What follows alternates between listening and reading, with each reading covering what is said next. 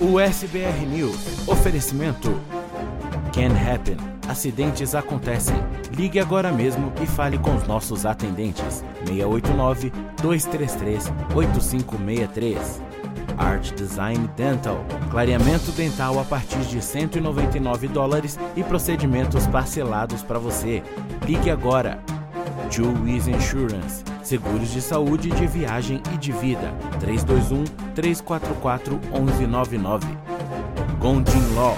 Suas metas, nossa missão. Agende a sua consulta com a gente.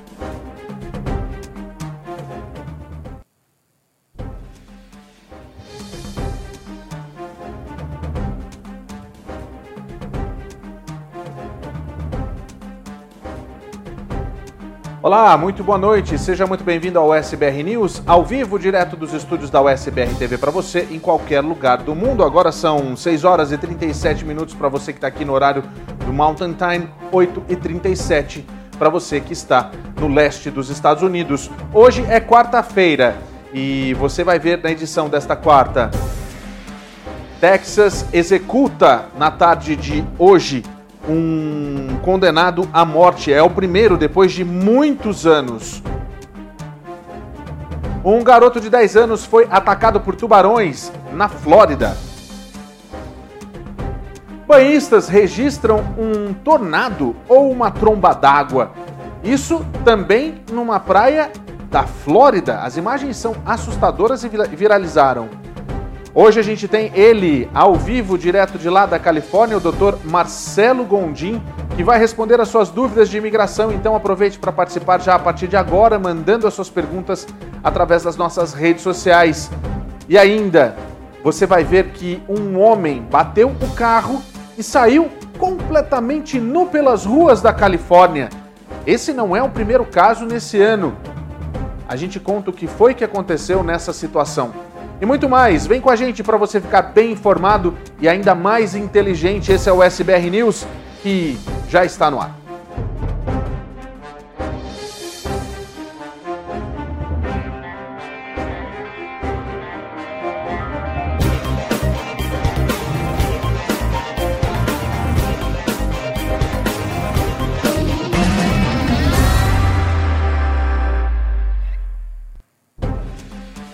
Muito boa noite para você, seja muito bem-vindo ao SBR TV, a TV dos imigrantes, a TV que representa você. Aqui você pode acompanhar nossa programação de graça, sem pagar absolutamente nada em qualquer uma das nossas plataformas digitais. No seu celular, também na sua TV Smart TV e, claro, através das nossas redes sociais. É justamente nas redes sociais onde você participa e manda sua pergunta, porque hoje, quarta-feira, é dia de Marcelo Gondim e você pode participar no chat tanto do YouTube quanto do Facebook e também do Instagram. No YouTube você tem a chance de mandar o seu super chat e ter a sua pergunta destacada para que nossos produtores possam passar para que a gente faça a pergunta para o Marcelo Gondim aqui, o nosso advogado de imigração. Então vem com a gente porque o programa está recheado, tem muito assunto e a gente está começando agora. São 6 horas e 39 minutos. A gente começa falando sobre uma situação no Texas. Um homem foi executado agora à tarde. É a primeira execução em muitos anos. A gente tem as imagens para trazer para você. Você vai ver que a gente vai trazer para você as imagens que mostram exatamente o que aconteceu no Texas, que executou Kassol Shantkakomani. Isso aconteceu na quarta-feira, hoje, por conta do assassinato de um agente imobiliário que aconteceu em 2006. Isso numa casa do condado de Collin. Foi a segunda execução esse ano em um estado que normalmente mata mais pessoas do que qualquer outro. Shanta Coumani, de 41 anos, foi condenado à morte pelo assassinato de Sarah Walker, que foi brutalmente espancada e esfaqueada até a morte enquanto mostrava uma casa em uma subdivisão de McKinney. O relógio e o anel Rolex de 40 anos estavam desaparecidos quando a polícia chegou. Testemunhas colocaram esse rapaz na casa modelo e uma marca de mordida nas costas de Walker e o sangue sob as unhas é, no, e também que estavam no local for, foram ligados diretamente a ele de acordo com os registros do tribunal. O prisioneiro, que está no corredor da morte, alegou por muito tempo que era inocente. Ninguém da família de Walker compareceu à execução que foi nessa quarta-feira, mas a mãe do rapaz ficou em uma pequena sala para ver o seu filho morrer através de um painel de vidro. Ele teve a morte através de uma dose letal que foi injetada, uma dose letal de pentobarbital, por volta das 6 e 18 da tarde, horário local. Isso na Câmara da Morte do Estado, em Huntsville. E ele foi declarado morto 15 minutos depois. Na declaração final, ele agradeceu a Jesus, seus apoiadores e ministros da prisão por, abre aspas, me ajudarem em minha jornada. Para a família da senhora Walker, eu rezo para que minha morte traga paz, disse ele, fecha aspas, em um microfone pendurado acima dele enquanto estava deitado em uma maca da prisão. Durante os seus quase 15 anos no corredor da morte, os advogados reduziram a confiabilidade das evidências usadas para condená-lo pelo assassinato de Walker. Cientistas forenses desmascararam amplamente a capacidade de combinar marcas de mordida com o indivíduo.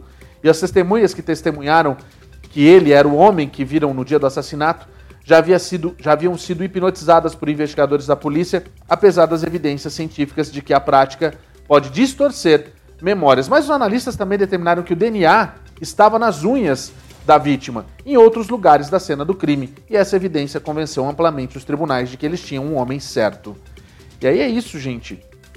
Na realidade, eu tinha falado que há muito tempo não acontecia, mas esse foi, essa foi uma execução, já a segunda nesse ano, e algo extremamente brutal. Você viu? Ela era uma realtor que estava mostrando a casa lá em 2006 e no fim das contas foi assassinada brutalmente por uma espécie de canibal praticamente, porque ele mordeu a mulher e tinha ela com toda certeza acabou lutando contra ele, mas aí essa situação. Eu queria ouvir de você também, além de você mandar as perguntas para o Dr. Marcelo, o que você acha dessa história? Você é a favor ou contra a pena de morte? Manda para mim a sua, a sua, o seu comentário que eu faço questão de ler aqui no nosso telejornal. A gente vai agora para Phoenix, no Arizona, para falar de uma festa mortal. Uma pessoa morreu e cinco pessoas ficaram feridas. O Tony vai trazer para mim as imagens. Você está vendo aí duas pessoas que é, são testemunhas e que conversaram com a televisão local a respeito do crime. Uh, uma investigação está em andamento depois que um homem foi morto e outros cinco ficaram feridos durante um tiroteio numa festa que aconteceu no final de semana. Os policiais descreveram uma cena caótica depois que responderam ao chamado de um tiroteio que acontecia numa casa ao leste, no leste de Fênix após as duas da manhã do último dia 14 de agosto, do domingo. A polícia disse que três homens, uma mulher e uma adolescente foram encontrados baleados e o suspeito sofreu um ferimento é, mais forte. Uma das vítimas, Carlos Santos Noriega, de 43 anos, morreu devido aos ferimentos. Adolescente ainda corre risco de morte e espera-se que os outros quatro sobrevivam. Uma investigação revelou que uma briga acabou acontecendo entre dois homens na festa e aí escalou para um tiroteio. Durante a briga, um dos homens envolvidos sacou uma arma e atirou várias vezes na multidão enquanto tentava fugir. As testemunhas conseguiram segurar o atirador acusado até a chegada da polícia e ele foi preso. Ele foi descrito como um homem mais ou menos no final da adolescência. Esse vizinho que você viu aí, ele fez questão de dizer o seguinte: duas vezes diferentes foram ouvidos batidas. Estávamos praticamente em um sono profundo, mas isso nos acordou. Eu perguntei o que aconteceu, se o senhor no chão foi baleado, e ele disse que eles estavam apenas fazendo uma festa de família e um cara apareceu e começou uma briga e começou a atirar. A polícia disse que o suspeito é Brian Sepon de Leon, de 18 anos.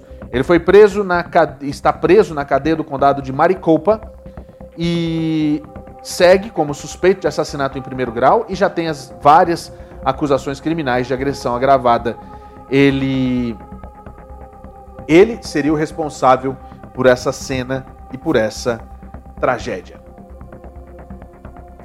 A gente agora fala daqui de Utah, uma situação que tem chamado a atenção do país inteiro. Um jogador acabou caindo do beliche e está em estado grave, uma situação bastante inusitada, um acidente, mas que a polícia também investiga. A gente tem as imagens, Tony, vem para mim. Olha só, você está vendo aí um jogador de 12 anos da Little League World Series de Utah estava em estado crítico nessa terça-feira, com o que a família disse ter sido um ferimento na cabeça sofrido quando ele caiu do beliche superior de sua cama no complexo de dormitórios. Easton Oliverson é um arremessador e defensor externo da equipe de Snow Canyon de Santa Clara, em Utah. A Little League World Series está marcada para começar na próxima quarta-feira em Williamsport. O pai dele, Jace Oliverson, é um assistente técnico da equipe. Oliverson deu uma atualização sobre a condição do filho através do Facebook e disse que os médicos lhe disseram que ele é, que o filho havia perfurado uma artéria que causou sangramento no cérebro e precisava de um pedaço do crânio, ter, ter um pedaço do crânio removido. Ele e a esposa Nancy estão com o filho no hospital. O tio do menino atuou como porta-voz da família e disse à Associated Press que Easton caiu da cama enquanto dormia e bateu a cabeça. Ah, o comunicado foi o seguinte, aspas, estamos em um ponto agora em que ele está apenas em recuperação. Os companheiros de equipe o ouviram cair, graças a Deus. Quando eles entraram na, quando eles entraram na cirurgia, o médico conversou com Jace e disse que se ele não tivesse feito a cirurgia, 30 minutos depois, ele poderia estar morto. Autoridades da Little League World Series divulgaram um comunicado na terça-feira dizendo que conversaram com a família e ficaram satisfeitos em saber que a equipe médica continua encorajada pelo progresso do garoto. A equipe de Santa Clara foi a primeira de Utah a fazer a Little, Little League World Series. O Snow Canyon está programado para jogar seu primeiro jogo na sexta-feira contra o vencedor das equipes de Massachusetts e Tennessee. Existe uma conta no Vemo para o garoto que é apelidado de Tank para ajudar com as contas e as despesas do hospital. Que situação, hein? É, o país inteiro, inclusive, ficou de olho nessa história e existem algumas dúvidas também a respeito disso. Claro, a polícia também investiga e a gente vai continuar de olho nesse caso aqui no SBR News. Você pode mandar sua pergunta através das nossas redes sociais para o Dr. Marcelo Gondim, que daqui a pouco vai estar aqui para responder você. Olha só, tem YouTube, Facebook também o Instagram. Você pode mandar já a partir de agora, porque a nossa produção já vai começar a separar para daqui a pouco o Marcelo começar a fazer as, a, a, as respostas para vocês. E se você quiser mandar um superchat, fique é, a sua, a gente está à sua disposição, fica a seu critério, fique à vontade para fazer também essa modalidade e ter a sua pergunta respondida no programa de hoje. Um garoto de 10 anos foi atacado por um tubarão na Flórida. Olha só a situação. Ele está vivo, em condição estável, mas ele teve uma das pernas amputadas. Que coisa, hein? Aconteceu na Flórida e a gente vai trazer para você um menino de 10 anos foi atacado por um tubarão enquanto fazia snorkeling com a família no sábado. Isso em Lou Key, na região de Florida Keys, na Flórida, bem ao sul da Flórida. Segundo informações da polícia, Jameson Reader Jr. foi levado de helicóptero para o hospital de Miami, onde os médicos tiveram que amputar parte da perna para salvar a vida dele, já que era impossível salvar a parte da perna mordida pelo tubarão. Esse, isso quem disse foi o tio dele, que você está vendo aí. A família acredita que ele foi atacado por um tubarão de mais de 2 metros de comprimento. Ao ouvir a criança gritar, o barco de apoio foi até o local resgatar o menino. É, o tio fez questão de dizer o seguinte: peço orações para o meu sobrinho Jameson Jr., que vai fazer 11 anos em breve.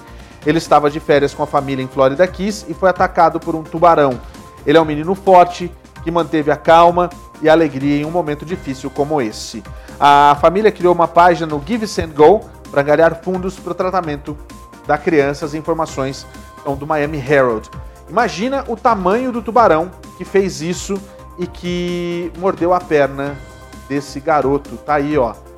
Já arrecadaram 38 mil dólares até agora, deve ter arrecadado mais já até a gente fechar essa edição. Que coisa, hein? Olha, a gente segue na Flórida. É, na realidade a gente segue na Flórida, a gente vai para Califórnia. Presta bem atenção nisso. Na semana passada, foi essa semana ou foi na semana passada, hein, gente? Foi na semana passada, foi exatamente numa quarta-feira, numa sexta-feira, aliás. A gente trouxe aqui essa imagem que você vai ver agora, coloca para mim no ar, Tony.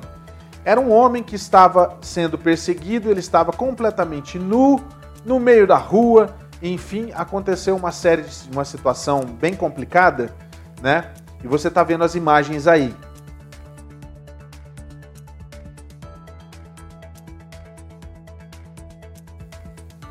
E chamou atenção justamente porque ele estava nu, depois ele foi parar num, num é, é, posto de combustível. Aí lá no posto de combustível começou a fazer flexão.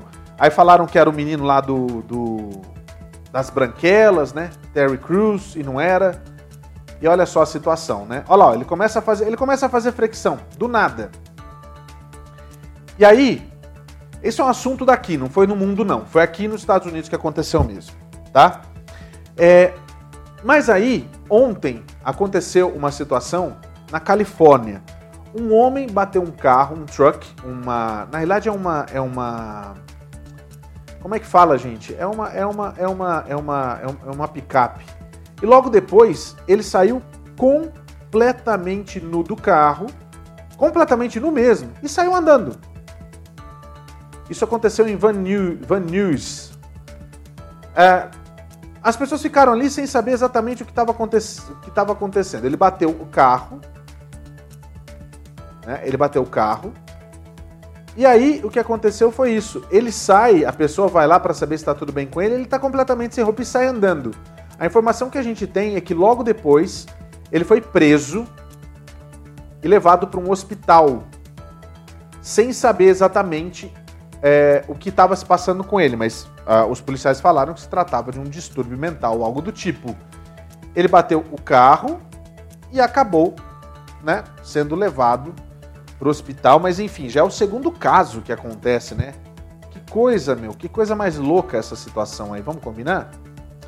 Então tá.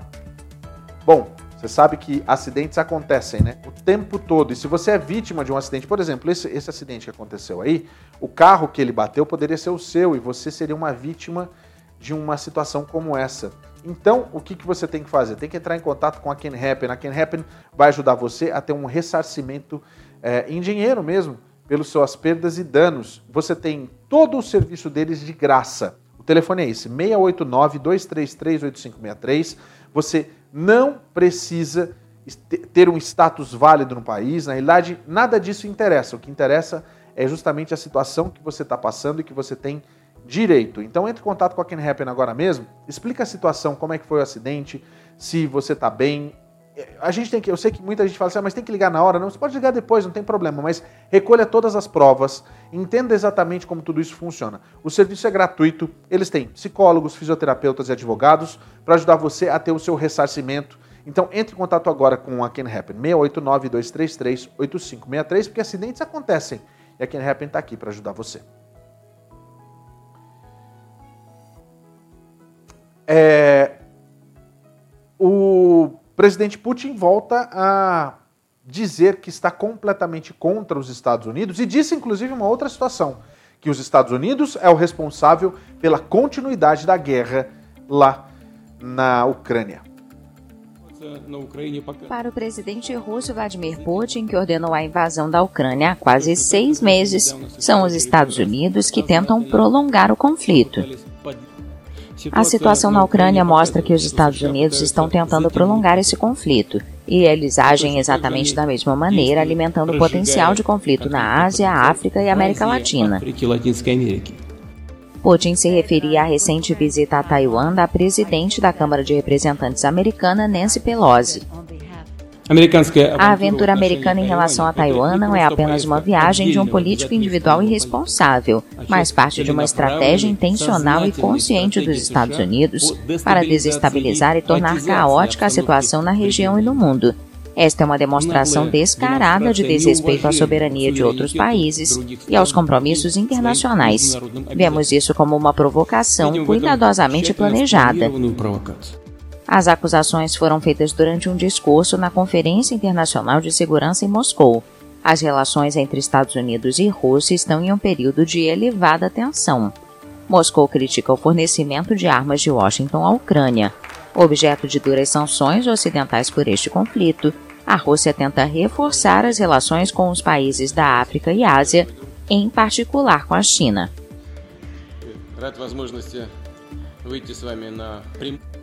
Olha só, a gente segue aqui para falar sobre saúde agora, justamente por conta dessa situação toda. É, nesse momento, existem algumas ações que estão sendo feitas. Isso é no Brasil, né, gente?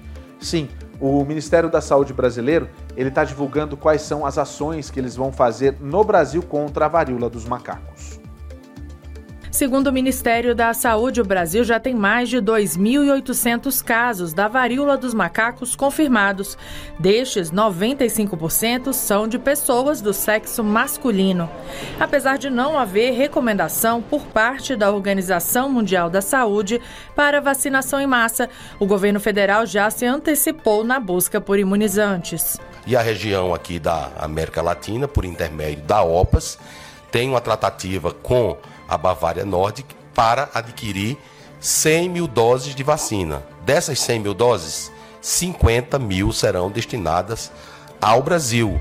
Queiroga destacou que, no momento, não há necessidade de se decretar emergência em saúde pública de importância nacional. A grande maioria dos casos estão no estado de São Paulo e há a possibilidade, inclusive, de se fazer uma emergência de saúde pública de importância regional. O governo pretende ainda ampliar a rede de diagnóstico da doença. Por enquanto, somente quatro laboratórios centrais de saúde pública fazem os testes e outras quatro unidades de referência da Fundação Oswaldo Cruz complementam a rede. A Fiocruz já enviou um pedido de registro de dois kits de diagnóstico molecular de varíola dos macacos para a Anvisa. Uma vez aprovado o registro desse kit, ele será produzido em larga escala pelo Instituto de Biologia de Mundos Biológicos para distribuir para toda a rede do Sistema Único de Saúde do país.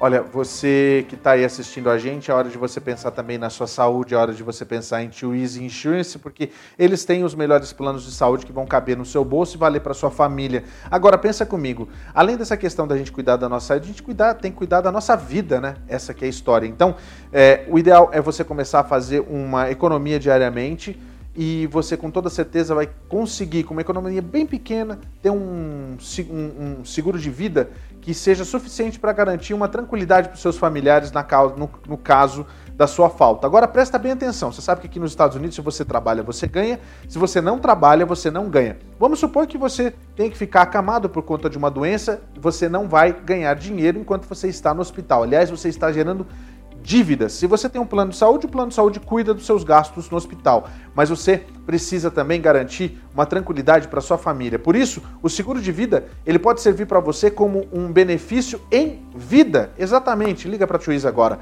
Você vai mandar a palavra USBRTV para 321-344-1199 pelo WhatsApp e eles vão explicar como é que funciona esse tipo de benefício em vida com um seguro de vida pagando um pouquinho por mês. Faz isso agora, eu tenho certeza que você vai fazer o melhor negócio para garantir uma tranquilidade para sua família. Seguro de vida, seguro de saúde, seguro de viagem, tudo isso são produtos da Tio Easy Insurance, porque é muito fácil você ter saúde nesse país. É, vamos fazer o seguinte, deixa eu ir ali para o nosso telão para eu poder trazer para vocês hoje é, os, tweets, os tweets do dia. A gente vai falar, como a gente começou a eleição lá no Brasil, então a gente vai falar de a gente vai falar de, de política, a gente vai trazer os três tweets de hoje que a produção separou dos três candidatos que seguem na lista da pesquisa. É, hoje eu não vou pegar não porque está com cabo ali, está meio difícil. Então é o seguinte, é, você, vai, você vai ver as três, os três tweets dos três melhores colocados na, nas pesquisas no Brasil. Então a gente vai começar primeiro com o Lula, está aqui nessa tela a gente traz o Lula dizendo o seguinte: ó, precisamos apoiar micro e pequenas empresas e restabelecer políticas de incentivo ao setor. Agradeço os empresários que, que estiveram hoje comigo e com Geraldo Alckmin, que é o vice do Lula. Vamos gerar oportunidades, empregos e recuperar a economia brasileira. Brasil da hashtag Brasil da Esperança, um tweet do horário do meio-dia e 40, horário nosso aqui, do Lula, falando a respeito dessas é, dessas, dessa conversa que ele teve com empresários, né? E isso tem acontecido regularmente, o que é interessante a gente ver propostas sendo colocadas em pauta. Vamos dar uma olhada agora aqui no, no telão do meio. A gente traz um tweet do Ciro Gomes, que é o terceiro colocado nas pesquisas, e ele fala o seguinte: ó, a solução para a carestia no Brasil é mudar o modelo econômico, que vinculou muito, muitas coisas ao dólar como combustíveis e energia elétrica, e estabelecer novamente uma política de abastecimento e preços em que o governo deve entrar comprando para proteger o produto. Isso é uma das propostas que contam, é, aliás, é, proteger o produtor. Isso é uma das, das propostas que o Ciro apresenta no seu plano de governo e que está disponível tanto dele quanto do Ciro Gomes e do outro candidato, Jair Bolsonaro, segue também disponível lá na página do TSE.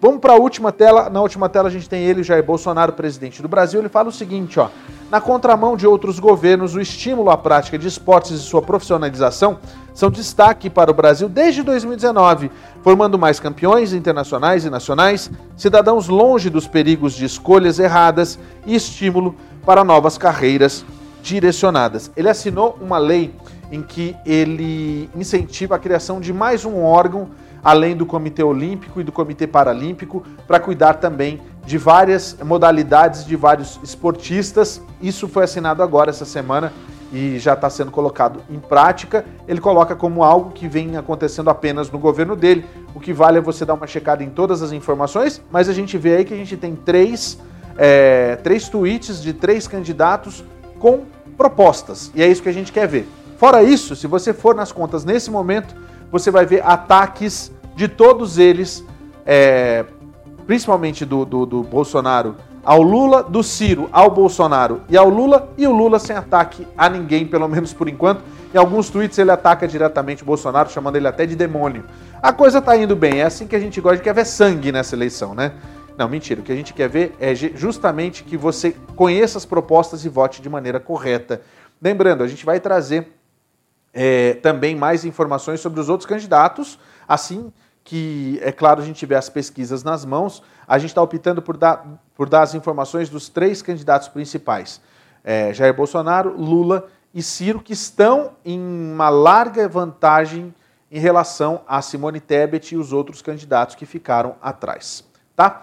É, daqui a pouco a gente tem o Dr. Marcelo Gondim aqui e você pode mandar sua pergunta. Não esqueça de mandar sua pergunta, porque ó, falta pouquinho, hein? Tamo, já estamos quase estourando para ele entrar aqui para poder responder você. Mas antes, deixa eu só mostrar uma imagem lá da Flórida para você ver o que, que os banhistas lá de Destin acabaram é, registrando, porque é algo assim mais do que assustador você ver essa imagem que você está vendo agora aí na sua tela. Que coisa, hein? É, a situação é a seguinte: imagens de vídeo impressionantes foram capturadas por várias pessoas de uma tromba d'água que pairavam sobre as águas costeiras no noroeste da Flórida na manhã de terça-feira, quando tempestades de trovões e relâmpagos abalaram brevemente a área. É, uma das imagens em particular chamou a atenção dos usuários pela primeira vez no Instagram. O vídeo foi gravado na praia de Destin, passou de uma nuvem escura espalhada e baixa para um enorme funil semelhante a um tornado que parecia conectar o céu ao oceano. O fenômeno natural é chamado de tromba d'água, que a Administração Nacional Oceânica e Atmosférica descreve como uma coluna rodopiante de ar e névoa de água, enquanto trombas d'água de tempo bom são tipicamente associadas a um clima mais ameno, trombas d'água é, tornádicas ocorrem durante tempestades severas e imitam as qualidades gerais de um tornado, de acordo com NOAA. Esses podem ser perigosos, especificamente se viajarem, se passarem pela terra. Um punhado de trombas d'água foram observados em torno de Destin, Henderson Beach State Park, que ficam ali no Panhandle da Flórida. É, existe essa imagem que você está vendo, que foi em Destin, e as trombas d'água na costa de Destin se afastaram de lá da praia após a formação e não tocaram a terra. No mês passado, três trombas d'água simultâneas foram capturadas pelas câmeras na costa da Finlândia. Que coisa, hein, gente? Que coisa, que loucura isso. Mas olha, eu tenho um outro recado para você antes do Marcelo chegar, que é o seguinte: chega de dar aquele sorriso torto, aquele sorriso com a mão na boca, aquele sorriso de boca fechada e bastante tímido, porque os seus dentes não estão legais. Você precisa fazer um tratamento dentário. Mas, Paulo, se eu vou fazer no Brasil, para com isso. Faça aqui mesmo nos Estados Unidos. Você pode Principalmente se você está aqui na região de Utah, você pode entrar em contato agora mesmo e já marcar a sua consulta com a Art Design Dental. O telefone está aí, 8018750730. Você vai entrar em contato pelo WhatsApp e você vai fazer a sua consulta com a Art Design Dental. Eles fazem desde a limpeza, que é muito simples e básica, até tratamento de canal. Você pode também fazer a colocação de aparelhos ortodônticos comuns, né? ou então aquele tratamento invisível, você pode fazer clareamento, olha só que legal. Você pode também fazer é, implantes, enfim, é uma gama de serviços, além de serviços de estéticas como Botox e fillers. Então, vem para Arte Design Dental você também. Entre em contato agora pelo seu WhatsApp 801-875-0730. Acabou aquela história de ir para o Brasil para fazer tratamento odontológico. Agora você tem a chance de fazer aqui mesmo, nos Estados Unidos. Tratamentos ortodônticos, implantes e estética é na Art Design Dental. Dentistas licenciados que falam a sua língua e com toda atenção ao seu bem-estar na hora dos procedimentos. Faça uma avaliação para tratamentos com aparelhos convencionais ou invisíveis, implantes, além de botox e fillers. Ligue agora mesmo e marque uma consulta. 801-8750-730. Art Design Dental. Porque ir para o Brasil cuidar dos seus dentes é coisa do passado.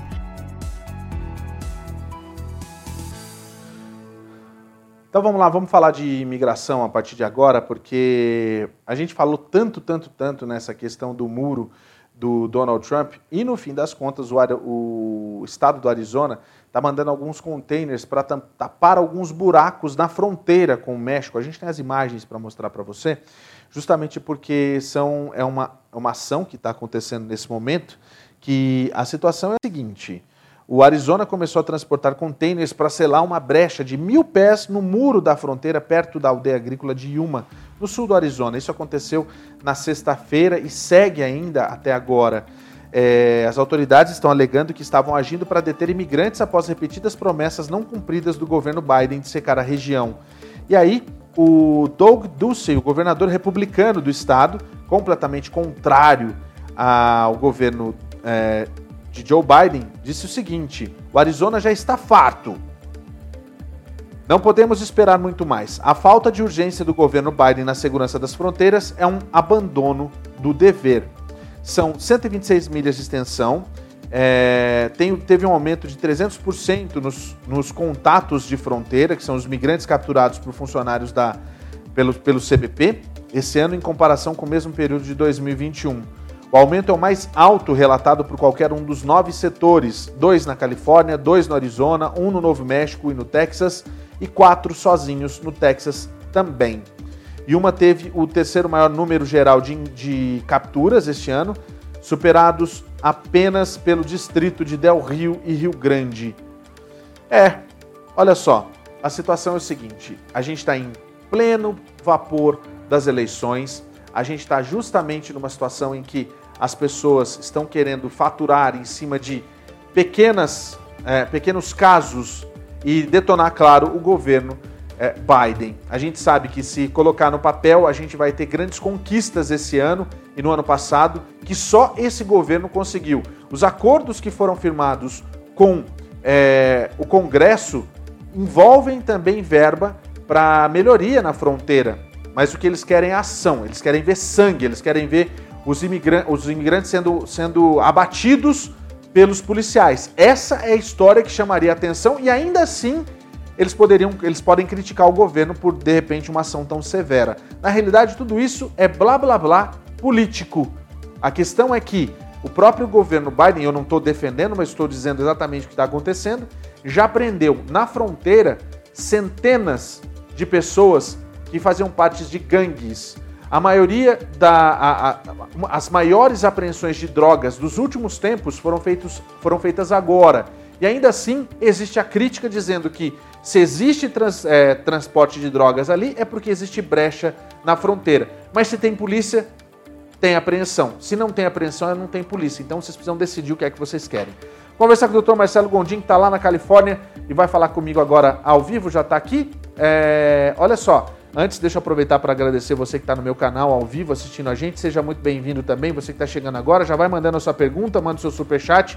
O Dr. Marcelo está comigo aqui. Aproveita para mandar no canal e, claro, tirar suas dúvidas de imigração. Marcelo, agora é hora de dar porrada em todo mundo, né? Essa que é a situação, né? E quando se trata de imigração, eles só falam, falam, falam, não fazem porcaria nenhuma, porque criticar é bom, mas trazer resultado e uma solução, republicano nenhum quer trazer, né, Marcelo? Boa noite. Boa noite. Não tem solução. A solução para o Arizona era ter mais imigrantes lá, porque o Estado está precisando, né? Mas a retórica não deixa. É, então, agora a gente precisa fazer aquela, aquela situação lá, eu e você, de mostrar quais são os estados amigos dos imigrantes, né? E a gente pode ir citando um a um, lembra que a gente prometeu de fazer isso? Porque daí não tem. É, erro, basicamente, né? pega, pega o mapa eleitoral aí da última eleição, vê lá o que, é que tem azul, o que, é que tem vermelho, tá fácil de distinguir. Agora, se quiser uma análise mais detalhada, a gente pode fazer, obviamente, né? Vamos aproveitar um dia, a gente faz. Vamos trabalhar então, porque as pessoas estão mandando pergunta e hoje a gente está, ó, tá no horário hoje, hein? Tá bem no horário, agora já são é, 9 horas e 10 minutos e a gente começa com as perguntas para você que está assistindo a gente aqui nesse quadro de imigração, que é a maior audiência da USBR TV, graças a esse profissional incrível que está com a gente aqui, Dr. Marcelo Gondim. A gente começa com Mark Luke É, Marcelo, EB2NW I-140 aprovado dois meses atrás. Há um mês, exames médicos enviados 100% e tudo ok. Dois dias atrás, o site do USCIS consta I-485 denied. Algo inimaginável. O que pode ter ocorrido, por favor? Difícil, difícil entender isso aí, né? não está fazendo nenhum sentido. É, se a gente tiver que procurar um jogo de adivinhar aqui, eu vou dizer que talvez mandou pedir os exames médicos, mas não mandou no prazo. É, ou então mandou, mas mandou para o endereço errado, ou então mandou para o endereço certo, mas a migração não recebeu porque perdeu lá dentro, na parte do malote, ou a pessoa mandou e não colocou a, a, a carta do RFE na frente para ter referência para o oficial e ele não recebeu, ou o oficial simplesmente errou. Teve um caso aqui também recente que o oficial mandou o RFI dando 87 dias para responder e depois de duas semanas mandou a negativa. Então, nem deu prazo de responder. Obviamente que fizemos uma, uma, uma motion to reopen, o caso foi reaberto, depois foi aprovado, mas dá esse trabalho para os clientes, né? Então. Agora, Marcelo, é, então é, é isso, que eu, isso que eu ia perguntar. Então, o que, que tem que fazer numa situação como essa? Esperar a carta chegar e aí agir da forma que é, puder ser analisado. Em alguns casos, se pode até ir para a Corte Federal brigar com a imigração, que às vezes pode ser um erro grosseiro deles lá, que eles não queiram consertar ou não, não ajam de forma mais rápida no sentido de consertar o problema. Mas é, eu esperaria chegar essa carta da negativa, porque ali vai ter que ter uma informação mostrando qual foi o motivo que levou esse caso a ser negado. Mas não é uma coisa normal realmente. Nesses casos de negativo, uma coisa que tem que manter mesmo é a calma e o contato direto com o advogado de imigração, né, Marcelo? Não dá para a gente ficar nervoso. Ah, vou ser deportado, acabou para mim, e daí fica aquele desespero todo, que é o que acontece muitas vezes, é a falta de informação nesse caso o profissional principal dessa história é o advogado, né? E a imigração comete muitos erros, Paulo. É, muitos erros, Paulo. Então, não é uma coisa que só porque apareceu denied é porque o caso realmente deveria ter sido denied. Não é o caso. Geralmente, a imigração é, comete muitos erros nos processos. É, infelizmente, é, embora tenha oficiais bons que trabalham lá dentro, não estou falando deles, tem uma minoria que são realmente completamente desqualificados né, que não trabalham em nenhuma empresa normal, né, mas trabalham lá porque aplicaram e são americanos, tal, mas não tem nenhuma condição de trabalhar, até porque é, não, não tem a independência, né, a, não tem aquela independência me mental, né, não tem a imparcialidade, né, que deveriam ter para estar tá trabalhando num órgão público. Então, realmente, acontecem muitos erros assim, eles, o material humano não é dos melhores, estão sobrecarregados, né? e a gente tem que realmente é, é agir com, da forma que é, é, a estratégia melhor indicar. Mas tem que ser visto depois que aparecer a carta. Toda vez que tiver um caso com RFE, não pense que vai ser negado porque tem RFE. É, não pense que a imigração está correta porque mandou um RFE. Às vezes ele está tá até dizendo na própria carta. É, é, isso não foi provado. Para provar, mostre isso. E aí, nesse isto, Nesse isso, vem uma lista que eles já declararam que estavam que lá acusando o recebimento. Então, pede de novo que já está lá no processo, dizendo que não mandou, quando eles mesmo acusaram o recebimento. Eles fazem muito isso. Então, Nossa. é muito comum vir cartas negadas e depois não é nada demais. Então, tenha cuidado, tenha cuidado para ver para onde vai mandar né, a carta, veja se te, seu endereço está atualizado. Mas quando receber a carta, é, é, realmente procure se informar é, sobre quais são suas opções. Tá aí, Márcia Moriwaki. Boa noite, doutor Marcelo e Paulo. Sobre os green cards perdidos. Se conseguirem recapturar, isso vai servir para caso de família de I-130 F3, filho cidadão maior de 21 anos casado? Sim, tem um, tem um sistema do rollover, né? Então, que não dá para uma categoria que sobra, vai para outra, vai para outra, vai para outra e volta para a primeira, e depois vai subindo. Então, é, não é claro como isso, como essa recapturação vai atingir a categoria F3, ou qualquer outra categoria, né? A F2B também está sofrendo bastante com isso, a F1 também, então vamos ver, é, é, é uma coisa para a gente ter esperança, né? A Mara Brandão pergunta o seguinte: o exame médico pode ser feito e deixar guardado para ser enviado após um eventual, uma, uma eventual aprovação do I-140 para um EB2NW? Boa pergunta, né, Marcelo? É, boa pergunta. Muita gente faz essa pergunta também, mas a gente não aconselha é, ou você entra com ajuste de status já com o exame médico, ou deixa para entrar quando a imigração pedir ao final. Tá? Então, é, não é bom ter isso já preparado, porque tem datas que o, o médico assinou que pode, pode caducar. A imigração pode mudar a política de aceitar o prazo para aqueles, aqueles exames médicos a qualquer, qualquer momento, sem você saber. Então, o exame médico você consegue em questão de dias, com qualquer médico aqui. Então não tem motivo para fazer isso agora e deixar aí pronto, porque é, realmente é, é, muito mais seguro fazer no momento que for pedido, para ter, ter até o exame médico feito no momento que a migração pediu.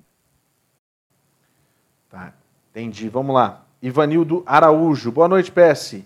E, doutor, caso eu realmente tenha sido vítima de um advogado falso, eu consigo algum tipo de indenização ou até um visto? Visto, eu acho difícil. Você pode explicar para a imigração alguma coisa em relação ao motivo pelo qual você ficou fora de status ou, ou alguma coisa no futuro para ver se consegue que eles deem, deem para você uma deferência em relação a não ter sido sua culpa. É, indenização, você tem que entrar contra ele especificamente, tá? Tem que fazer uma reclamação na, na Ordem de Advogados do Estado, tá? Tem vários aí, tem vários não advogados pousando como advogados canais do YouTube cheios de seguidores, muito popular, com às vezes até pessoas famosas também aparecendo, blogueiros, tal, no canal, e são charlatões, tá? O YouTube é muito bom para informar, mas também é muito ruim no sentido de criar esses monstros que prejudicam tantas pessoas, tá? Eu tenho uma lista aqui na minha cabeça, não posso falar os nomes por motivos óbvios, mas se você pesquisar com calma, é, a forma de se proteger é fácil, tá? Não tem ninguém tem que ser, tem que cair nesse conto do vigário aí e depois ficar se lamentando. Basta você fazer o seguinte: marcou a sua consulta para falar sobre seu EB1, EB2, EB3, F1, qualquer visto, L1, o que for. Vai falar sobre imigração, sentou com a pessoa na frente na sala ou no, pelo Zoom ou qualquer outro aplicativo de imagem remota Primeira pergunta, antes de dar bom dia, boa tarde, primeira pergunta. Em qual estado americano você tem a licença? Para eu checar aqui agora no YouTube. Eu tô no YouTube, não, no Google. Eu estou aqui para checar a sua licença. Qual é o seu estado? Eu estou perguntando para me proteger. E aí a pessoa vai dizer você o estado. Você vai checar ali e pronto. É, às vezes clientes me perguntam isso. E eu fico feliz da vida quando eles fazem isso. É justamente onde Entendeu? você está agora aí. Coloque aí Marcelo Gondim, California State Bar o, o Cal Bar, Marcelo Gondim, vai aparecer lá. É então colocar, eu faço isso. É Qualquer pessoa Gondim, vai, você vai saber o advogado, quando é que ele foi admitido para praticar é, o, o, direito, né, no caso, no, no, Estado. Você vai saber se tem alguma limitação, algum impedimento. Então, tudo isso é vantagem para você. Tá? Não custa nada. É, é... Eu sei que é difícil você imaginar que uma pessoa está pousando como advogado sem ser e fazendo tanto sucesso no YouTube com, sei lá, 400 mil seguidores, 40 mil pessoas vendo cada vídeo que publica, e você acha que aquilo ali é legítimo, porque tem um número grande de seguidores. Gente, tem muito blogueiro aí que é, é só porcaria. Tem nada a ver aquilo ali. Vocês têm que ter. A, é, protejam a, a, a, si mesmos, entendeu? Vai sentar com alguém, veja se é advogado. Se não for, e você cair no conto do vigário, é difícil conseguir depois ser indenizado, porque as pessoas não deixam rastro. Eles somem, desaparecem, vão para outra área do país, e você vê só pelo YouTube lá, que você não vai encontrar onde a pessoa está morando, onde é que a pessoa está. É difícil até fazer a citação para conseguir entrar com a, indenização, sim. Mas você deveria entrar com a indenização é, na corte, né? Se for abaixo de 10 mil dólares ou 15 mil em alguns estados, pode fazer em pequenas causas, mas vai ser difícil encontrar essas pessoas para citar, porque não tem o um endereço de verdade. Às vezes não tem, né? Algumas empresas de consultores que tem um advogado lá sendo pago para assinar o documento só sem ver nada, também é errado? É. Não é tão errado contra aquele que aparece com a cara limpa dizendo que é advogado. Mas, pelo menos, esses consultores têm lá um endereço que você pode depois acionar, né? E muitos acionaram lá em Washington, D.C., né? Que é onde eles têm geralmente as sedes, né? Então, é, pode-se fazer isso aí, mas os que posam como, como advogado sem ser, realmente, se você não fez a due diligence, que é checar isso aí na hora, vai ser difícil depois correr atrás do prejuízo. Mas eu Sim. espero que você consiga, sinceramente, porque eu tenho visto vários casos assim e, e dá pena realmente. É, e quem está dentro da lei não vai se, é, como a gente, como minha mãe dizia, não vai ficar melindrado porque você perguntou isso. Na verdade, é aquilo que o Marcelo falou. É um prazer mostrar que a gente tem a licença e que a gente está aqui justamente de maneira correta fazendo o trabalho da gente. Então, vai de cada um, né? É, se ficar melindradinho, já dá aquela desconfiada, fala, hum, tá nervoso. Mas você, você tem tá que entender brava, o seguinte, né? é, é, um complemento aqui, Paulo, você falou tá certíssimo aí, um complementozinho aqui. Quando você vai fazer uma, uma entrevista com um advogado, é, ele pode ter até seguidores no YouTube e tal, mas se entenda que ele vai estar servindo a você. Exatamente. Tá? Não, é, não é uma honra sua que aquele advogado faça o seu processo. Ele é um profissional que está oferecendo serviços, você precisa dos serviços e quer que os serviços sejam prestados de forma honesta e correta. Então, da mesma forma que você checa as credenciais do restaurante no Yelp, para ver uhum. se ele uhum. tem 4.5 reviews, ou se ele está com todo mundo metendo pau, falando que a comida é porca, que encontrou barata e mosca, e você não vai naquele restaurante. Então, por que, que seu advogado você não vai fazer a mesma coisa? Exatamente. Por que, que você não vai checar, pelo menos, se realmente é advogado? Nem vai checar, até que não queira checar Google, tá? Porque vai achar que alguém deu um review lá e tal, e era amiguinho dando review por alguma razão, e não quer acreditar naquilo ali. Tudo bem, não tem problema. Mas, pelo menos, gente, chequem a licença. Não custa nada o nome da pessoa, o sobrenome da pessoa, o estado que ela está falando que tem o, o, escritório e a palavra bar no final, que é o bar, quer dizer, ordem de advogados. Então, se a pessoa está tá na Flórida, está ali enrolando na Flórida, está tá prestes a enrolar, de cobrar você até mais caro às vezes para enganar, para dar, é, não conversa para boi dormir, você vai lá, qual é o seu nome? Seu nome é. É, é, é Cauã Raymond. Primeiro nome começa com D, segundo nome termina com, com. O seu nome começa com T. Vai lá e põe o nome, o sobrenome e Florida Bar. É a mesma coisa. De repente você recebe lá, aparece na sua tela lá, Cauã Raymond. Eu quero saber como é que é o seu nome. Daí você bota lá, Cauã Raymond. Aí você vai ver que não tem. Daí você fala, ah, Cauã, desculpa, mas não dá. Não rola, não vou poder fazer com você. Você é famoso, você tem um monte de seguidor na internet, Todo mundo fala bem de você, mas você não é licenciado, meu amigo, não vai dar para fazer com você. É, né? tipo porque isso. não tem. É, é, veja bem, gente, vendedores trabalham com esses consultores, você não fala nem com, às vezes, com o cara é. legal, você fala com vendedor. Vendedor, o que eles querem é ver assim: bom, eu atendi hoje 10 pessoas, 8 fecharam. Meu colega só fechou 6. Eu quero um aumento. Eu mantive é. a minha cota do é. mês. É, isso. então você vai chegar com qualquer diploma, Qualquer é. experiência qualifica, qualifica. Hoje eu peguei um caso assim, por exemplo. Peguei um caso de uma empresa de consultoria que a pessoa não falou com o advogado, veio para aqui e, curioso, a esposa dele qualifica para o EB2NW, mas ele não qualifica. Não que ele não tenha qualificação, mas ele formou numa coisa e descobriu talento em outra coisa diferente. Então é um caso problemático para o uhum. EB2NW especificamente. Mas a esposa não. Tem menos experiência que ele, mas formou na mesma coisa, e vem trabalhando na mesma coisa o tempo todo. Carreira linear, é. em, em ascensão. Então, esse caso ficou bom. Ele nem sabia que a esposa qualificava. Eu, na investigação, perguntei: vem cá, já que você não qualifica, tá, e sua esposa? Aí né, ela tem formação nisso aqui, e não sei o quê, pedagogia, é, é, oito anos de experiência, dez anos de experiência, beleza, então aí tá o caso aí para fazer. Não tem problema. Agora, ele não qualificava, mas já estava com um contrato na mão para assinar e pagar Inclusive, foi bem mais caro do que o que eu cobro aqui. A sorte foi que você salvou aí. Se eu fosse você, eu ainda dava uma caixinha pro Marcelo, viu? Você que passou por essa situação, ainda dava uma caixinha pro Marcelo. Falou assim: tá aqui, ó, pela, pela, por, por, pela economia que eu fiz, viu? Mas olha só, você que está aí assistindo a gente, você pode mandar agora a sua pergunta para a gente através das nossas redes sociais. Aproveita para mandar o seu super chat através do YouTube. Você tem a chance, se você tem a prioridade que a gente dá é justamente para o super chat que está lá. O pessoal está despendendo um dinheirinho para poder botar o nome lá, botar a pergunta, mas a gente pega as perguntas de todas as redes sociais. São quatro que estão rodando nesse momento. É, um Instagram, um Facebook, dois YouTubes. Mas se você verdadeiramente quer ter a sua, a sua pergunta em destaque e ser respondida pelo Marcelo, a chance é muito maior.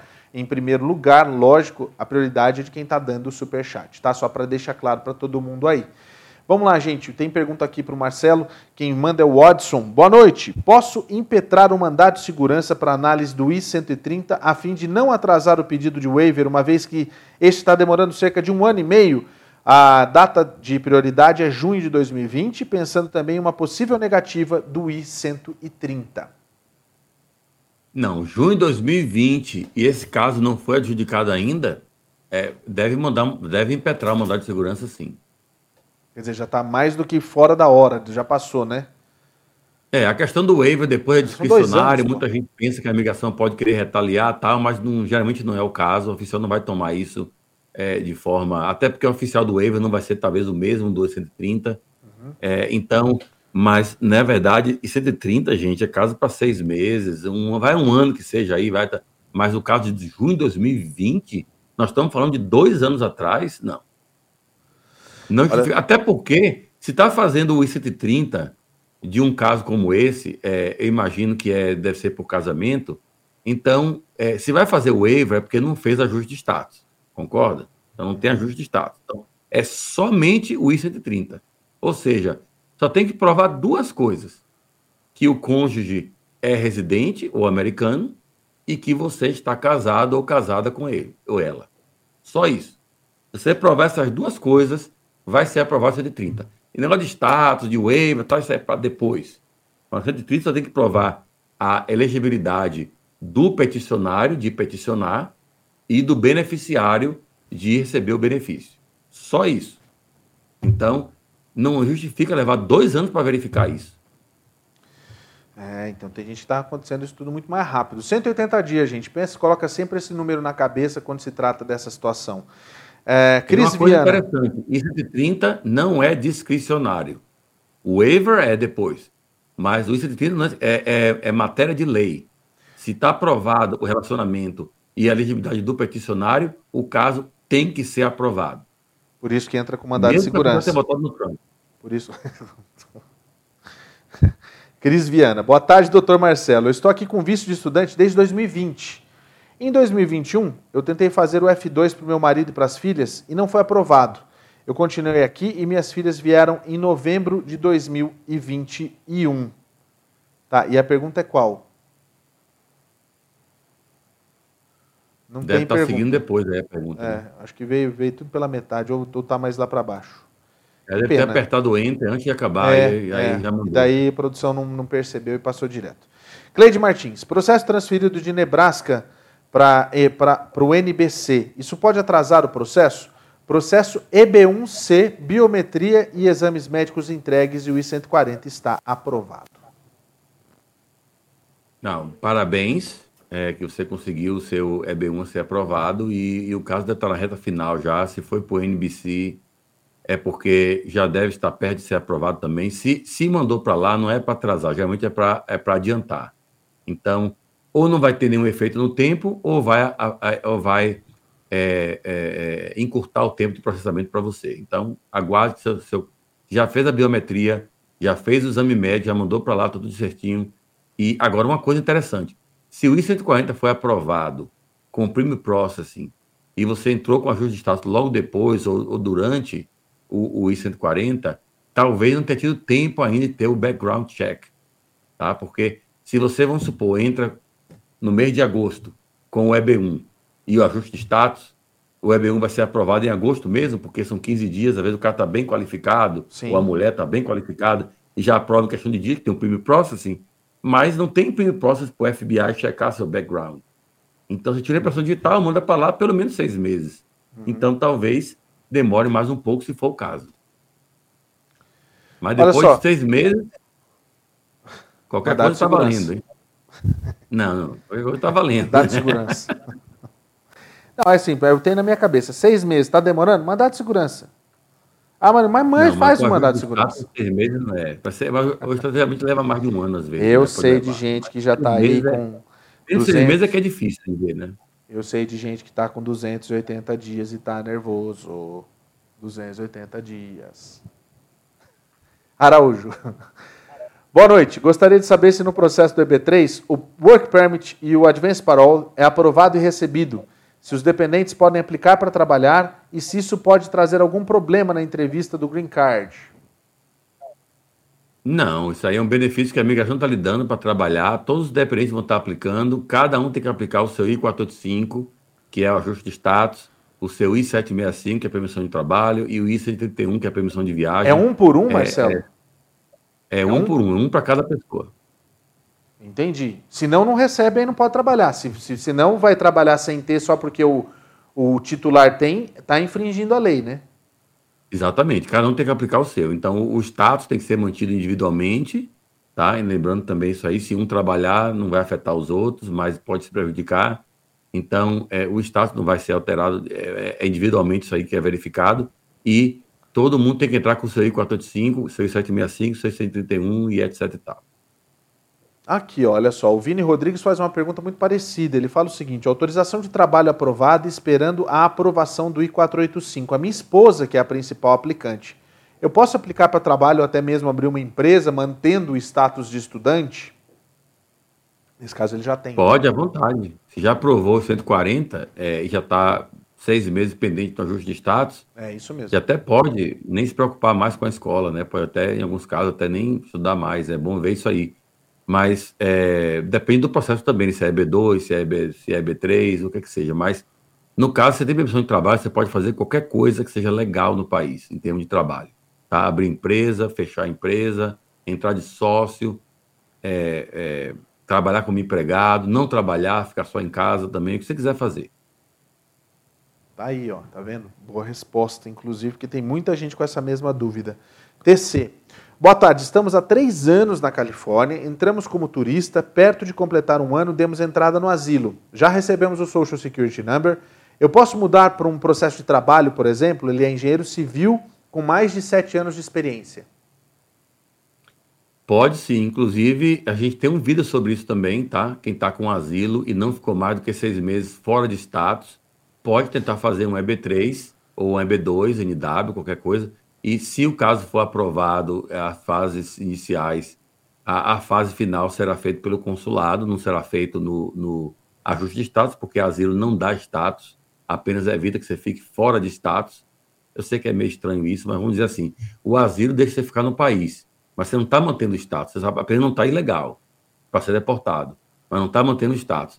Mas se você tá, não está acumulando dia de estadia ilegal e o EB3 é aprovado primeira fase, segunda fase, começa a fase do consulado e no finalzinho marca sua entrevista, você sai do país, como você não ficou mais de seis meses fora de status, nunca ativou aquele castigo de três anos, ou de um ano, ou de dez anos, se ficou mais de um ano fora de status. Não vai ter nenhum castigo. Então você vai lá, faz a entrevista e volta. Agora tem a logística para ser analisada, que é pedir ao NVC para mandar o seu caso para um outro país, para uma outra embaixada dos Estados Unidos, porque você tem medo de ir ao, ao Rio de Janeiro, no caso, não por causa do assalto que a gente fala aqui brincando, mas porque você declarou no asilo ter medo de voltar para o Brasil. Sim. Então você não pode querer agora voltar para o Brasil para pegar seu visto, tá? A não ser que o motivo que levava você a ter medo não existiu mais. Por exemplo, as pessoas que estavam ameaçando foram presas, ou a pessoa que estava ameaçando morreu, ou mudou o cenário político que, é, que fazia aquilo ali acontecer contra você. Então, de alguma forma, não ter mais o medo você pode dar baixa no asilo, sair do país, fazer entrevista lá fora e tranquilo, vai retornar sem nenhum problema. E Marcelo, tem muita gente que tem medo de fazer isso, de sair do Brasil e não conseguir voltar mais. Isso não acontece, né? É muito raro acontecer isso, né? Ou não? Muito raro, muito raro. Geralmente, quando acontece, é, são casos que, por alguma razão, caíram numa malha fina lá e, e, e, teve algum erro do consulado, mas geralmente não acontece isso. Eu tive um caso apenas que aconteceu isso, eu falei aqui uma vez no programa, que foi uma pessoa que tinha uma profissão no Brasil bem melhor do que estava aplicando no EB3, acharam que isso era estranho e quiseram reabrir o caso administrativamente. A imigração verificou com o empregador, reconfirmou, ou melhor, reafirmou a, a aprovação e o cara já recebeu o seu green card. Mas aí caiu no Covid, levou mais de um ano, atrasou a vida do cara todo, deu o maior problema. Mas foi um caso só em centenas e centenas e centenas que são aprovados todos os dias. Então não ele tem teve nenhum que, Ele teve que esperar no Brasil até resolver isso daí, né? Infelizmente teve. Ele, ele, ele, sofreu bastante com isso. Eu Entendi. tentei fazer o que eu pude aqui, mas não, não tinha muito que, eu, muito que eu pudesse fazer. Porque quando ele suspeita alguma coisa, quer fazer revisão administrativa, tem que fazer mesmo. Uhum. Mas a migração reafirmou e foi tranquilo depois. Que bom, tá. Isso é uma dúvida também muito grande das, das pessoas que estão com asilo e querem partir para um. tem um sponsor ou querem partir para um para um visto de imigrante. Isso é bem, bem interessante, bem importante mesmo. Olha só, o Thales Maia. Meu processo de I-130, de irmão para irmão, era para sair esse ano. Mas no site do USIS agora diz que só vai sair em 2026. Os processos estão atrasados? Será que eles, vão, que eles podem ser agilizados? Não, você deve estar falando do I-130, né, que é a primeira parte. Mas aí eles não têm nem prioridade com esse processo, porque a, Visa Bulletin deve estar marcando o quê? 13, 14 anos para trás. Então é por isso que eles não têm prioridade com o seu caso, porque não vai mudar nada se aprovar agora, porque você não vai poder entrar nem com ajuste de status, nem iniciar o processo consular, mesmo que seja aprovado hoje.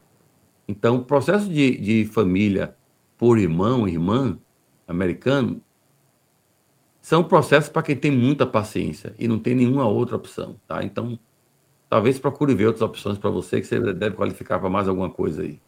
Isso que eu ia falar, ele pode fazer até um EB3 se surgir no meio do caminho aí, né, Marcelo? Aí faz com um ele boa, né? Já era. Olha só, Carolina Oliveira, depois que o meu OPT acabar e eu voltar para o Brasil, eu posso trabalhar para a mesma empresa online lá do Brasil? Teria problema se eu for aplicar para essa mesma empresa para um EB2 consular no futuro? Ela agradece. Não, nenhum problema, até porque o, o, você não pode trabalhar ilegalmente nos Estados Unidos estando no Brasil.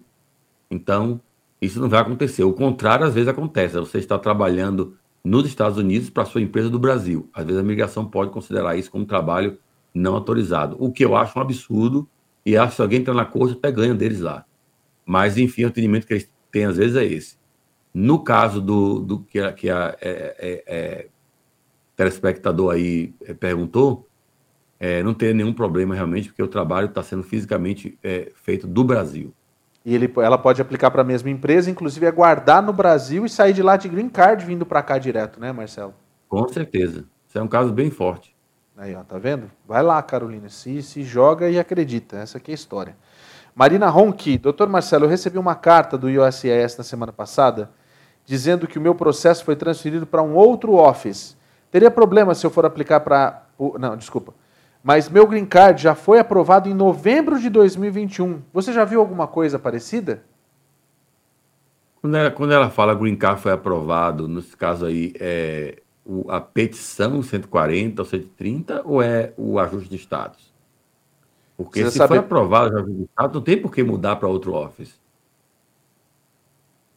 Então, se o I-485 já foi aprovado, ah, já foi aprovado, Marina, se esse formulário já foi aprovado, tem alguma coisa errada nesse processo aí, já era para você ter recebido o teu green card.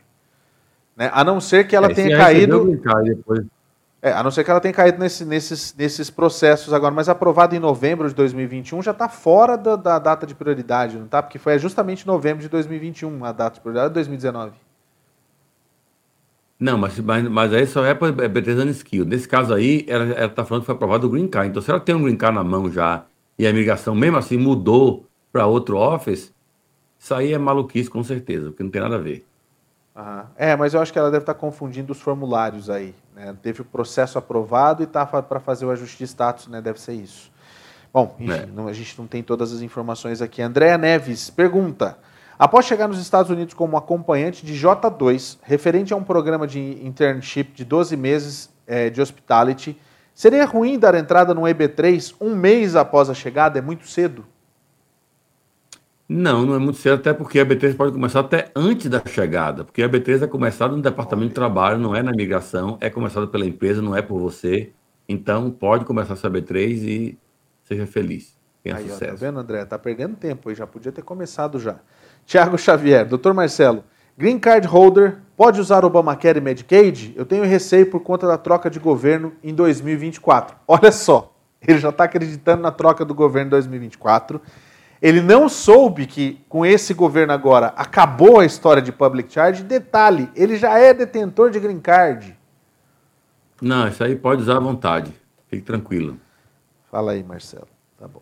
Valeu, Thiago. Boa sorte aí, viu? Não vai ter troca de governo em 2024, não. É, Gui Barreto. É, o Gui Barreto ele pergunta o seguinte: é, J1, também de Hospitality, está 12 meses aqui. Ele pergunta se pode mudar para EB3. É um caso parecido com aquele outro. Ele pergunta se pode mudar aqui ou se a pessoa tem que voltar para o Brasil. É bom. Essa pergunta também serve, inclusive, para o caso anterior. Eu, eu, eu, até não falei sobre isso. Se tiver a seção 212, que é, é que tem que morar dois anos fora, daí tem que aplicar um waiver, se for aplicar para ajuste de status aqui, tá? Então, é, veja no seu passaporte J1, no visto lá, que fala se você está sujeito à seção 212. Se falar que você não está sujeito a isso, não tem nenhum problema. Né? Mas é, hospitality geralmente tem que ver. É, quando é au pair, geralmente não tem essa, seção 212 de ter que morar fora. Mas alguns outros casos de trabalho tem que realmente morar fora ou aplicar o waiver. Aí o waiver está bem demorado, então é bom começar já agora. Tá aí. É, Keila Teixeira. Olá, boa noite, doutor. Meu irmão chegou em dezembro pelo Caicai, já teve uma audiência em janeiro e já marcou para voltar em dezembro com o advogado. Ele veio casado, porém a mulher dele foi para a Flórida e sumiu. Agora falou e sumiu. Falou que o processo é separado. Será que um advogado consegue que ele fique aqui?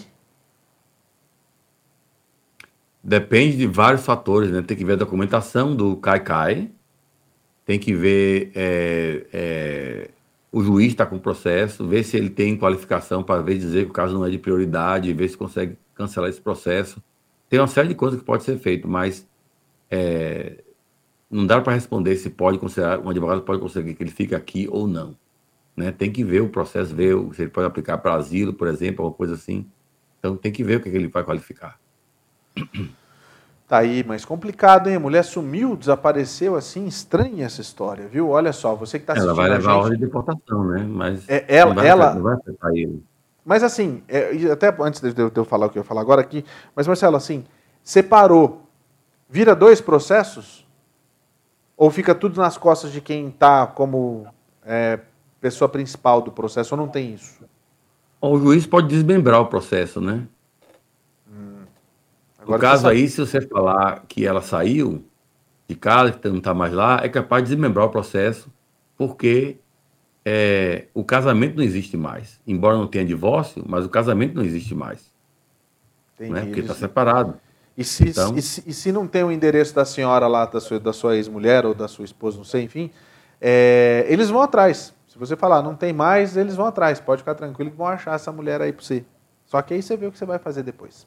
Deixa eu aproveitar para falar rapidinho você que está assistindo a gente aqui, você que está ouvindo a gente através do Spotify, através das plataformas de podcast, muito obrigado pela sua audiência. Lembrando você que sempre às quartas-feiras a gente tem o Dr. Marcelo Gondim aqui para tirar suas dúvidas de imigração. Para você participar é muito fácil, é só você mandar a sua pergunta durante o programa ao vivo através das redes sociais, que são essas que eu vou falar aqui para você. A gente está hum, é, com o chat aberto no Instagram, no Facebook e também no YouTube. Para quem está no YouTube, tanto no meu canal quanto no canal da USBR TV, pode usar o super chat para ter um destaque na sua pergunta e a prioridade da produção é justamente essas pessoas que estão com o super chat. Então, para você que está ouvindo o podcast agora, está assistindo é, no seu carro, no seu tocador preferido, já sabe que toda quarta-feira tem Dr. Marcelo. Como é que eu faço para participar? Tá aí para você, é só vir nas redes sociais, muito fácil e tranquilo. E agora você que também está assistindo nos shorts do canal do Dr. Marcelo Gondim, Tá aí também a dica para você. Toda quarta-feira ele está ao vivo aqui com a gente na USBR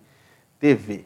Agora a gente está tá, tá aumentando o número de plataforma agora, Marcelo. Teu canal, teu, o teu, tuas redes sociais estão colocando os trechos do programa. Eu estou achando muito bacana o trabalho que a Mônica está fazendo, viu? Parabéns, aliás, adorei a viagem de, de Tesla essa semana, saindo da sua casa, indo até o trabalho. Sensacional, muito bom mesmo. Fora o trânsito, o resto é tudo sensacional lá. Trânsito pega, né? É, ele, ele só sorri, tá vendo? Ele só sorri. Vamos lá então para mais uma pergunta. É a Roseli Silva. Boa noite a todos, Paulo e doutor Marcelo. Uma amiga tem uma dúvida, por favor. O filho dela teve uma acusação com três felonies, mas foi deportado antes de ter corte. Mas o caso dele foi briga com a namorada, mas a menina não compareceu em nenhuma das cortes até que é, ele saiba, né? Isso pode impedir o filho dela de conseguir o green card através dela? Muito obrigado, Deus abençoe e uma boa noite. Bom, se teve três felonies, é, realmente uma felony seria suficiente, né? E se foi por violência doméstica e algum e crime de violência, gera grau de inadmissibilidade talvez intransponíveis. Inclusive tem o aggravated felony também, que não tem nem waiver. Então tem que ver o crime que, foi, que ele foi condenado, se é que ele foi condenado realmente. É, é, é... E isso aí vai realmente vai, vai dar um trabalho muito grande. Primeiramente é pegar, primeiramente seria melhor pegar todas as cópias dos processos criminais, tá, para ver se o que é está lá no processo, como é que foi feita a disposição final da corte, mas isso aí pode ser realmente que prejudique no processo do green card. Então, tá. Vamos lá então para o próximo. É o Paulo. Doutor Marcelo, meu sponsor tem um processo com o senhor de H2B e a LC já está aprovada. E a imigração agora em outubro. Se Deus quiser, será aprovada. Em quanto tempo sai a ordem para a gente poder ir no consulado? Bom, é, tudo é aplicado com o Premium Processing, geralmente, né? Então, se ele optou pelo Premium Processing, vai ser feito o Premium Processing, que são 15 dias, pode sair até menos, e sendo aprovado, já está disponível para é, abrir os processos consulares. Lembrando que a H2B geralmente tem múltiplos aplicantes, né? Isso é, é, é, pode demorar? Como é que funciona isso? Não, é, é, é coisa rápida. Se a migração aprovar com o Premium Processing, já pode liberar para fazer as entrevistas perto ah. de outubro primeiro. Entendi. Então tá. Olha só. Condomínio Madame Curiboa. É o nome do nick da pessoa. Boa noite. Tentamos por duas vezes o visto B1B2 negado por 214B, sem justificativa. Apesar de comprovar os, os vínculos, é possível pedir vista do processo para saber por que das duas recusas? Como fazer? E aí, Marcelo? É possível pedir, mas talvez você receba muito uh, redaction, né? Que é aqueles, aquelas partes que eles omitem, né? Mas você pode fazer um FOI, assim, no, no Departamento de Estado. Como que funciona isso, Marcelo? Porque eu sei que a gente vai falar agora aqui, vai ter um monte de gente querendo saber por que foi recusado o B1, B2 lá no consulado, mas não custa a gente explicar. Vamos ver. Vamos ver. Você vai ter que fazer então o seguinte: você vai é, colocar no Google é, FOIA Department of State. É, FOIA é F-O-I-A Freedom of Information Act. Então você vai pôr lá FOIA Department of State. E aí você vai seguir lá as, as, as diretrizes para fazer sua solicitação de FOIA. FOIA é uma lei federal que obriga a agência do governo federal a darem, mediante pedido, darem cópia do processo que uma pessoa tem nessas agências. Então, eles podem omitir algumas partes, né, pela seção B5, lá que é, é segurança nacional ou coisa de investigação tal, mas normalmente você vai ver toda a aplicação que foi feita e pode ser que apareça algumas notas que o consulado fez lá. Eu não acho que vai conseguir, mas é, vale a pena tentar. Se o caso é. Tem gente que já tentou cinco, seis, sete, nove vezes e não sabe o motivo, né? Então, de repente, às vezes pode valer a pena. É um é processo, é de, é um processo gratuito, né, Marcelo? Não paga nada, né? É, eles podem cobrar a partir de um certo volume, se for um volume maior de documentos, mas geralmente eu nunca vi aqui é, vir cobrança de folha. Ah, então tá. Não sabia que tinha isso para B1, B2 não. Que bom, boa informação aí. Que vai ter gente pedindo agora, vai ser sensacional. Vamos dar trabalho para os cons... lá vai estourar, né? os caras vão falar, ué, quem que, é esse, quem que são essas pessoas aqui? Aí eles param de negar para não ter trabalho, de ficar explicando por quê. Pronto. É, Fábio Rossetti. Boa noite, doutor Marcelo e Paulo Sérgio. Uma curiosidade: somente advogados podem solicitar o FOIA e esse titular deve autorizar o advogado por escrito ou não há necessidade? Dentro do assunto que a gente estava falando, Marcelo. Não há necessidade, qualquer pessoa pode solicitar. Inclusive, eu estava ensinando aqui a pessoa a solicitar por conta própria. Quer dizer, qualquer um pode fazer isso, então. Qualquer um pode solicitar, é. então. Qualquer um pode, inclusive, é, principalmente a pessoa que tem o recorde lá, né? Então tá, tá aí, ó, Fábio, já respondido aí. Joana Vieira, visto H2B, a previsão é estar dia 1 de outubro nos Estados Unidos, o ano fiscal para quem começou a partir de maio, após a aprovação do Departamento de Trabalho.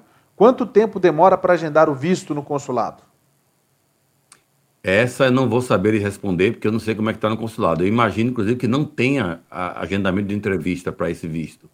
Eu acho que eles vão dar, você manda o passaporte lá, faz a aplicação e já vai ter o visto. É, eu acho que Paulo deve estar até mais qualificado do que eu para falar isso aí, porque ele acompanha mais de perto os consulados uh, americanos no Brasil.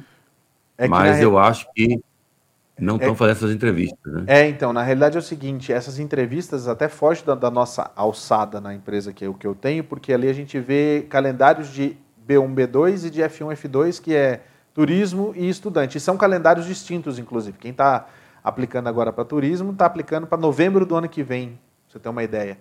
É, hum. E estudante está aplicando para agora para as próximas semanas. Está bem mais tranquilo para você entender a diferença da quantidade de solicitação. Nesse caso do H2B, é uma outra data que na realidade a gente não tem acesso. Então, eu, verdadeiramente, eu não sei como é que está isso aí não. Mas, é, se for levar em consideração que a quantidade de solicitações de outros vistos está fazendo essa, essa fila crescer absurdamente, eu ia correr bem aí para saber como é que está essa situação aí. Você tem noção, Marcelo? Quem quer vir para cá tem que se programar para o Natal do ano que vem, gente. E com a chance de ter o visto negado. Mais isso ainda.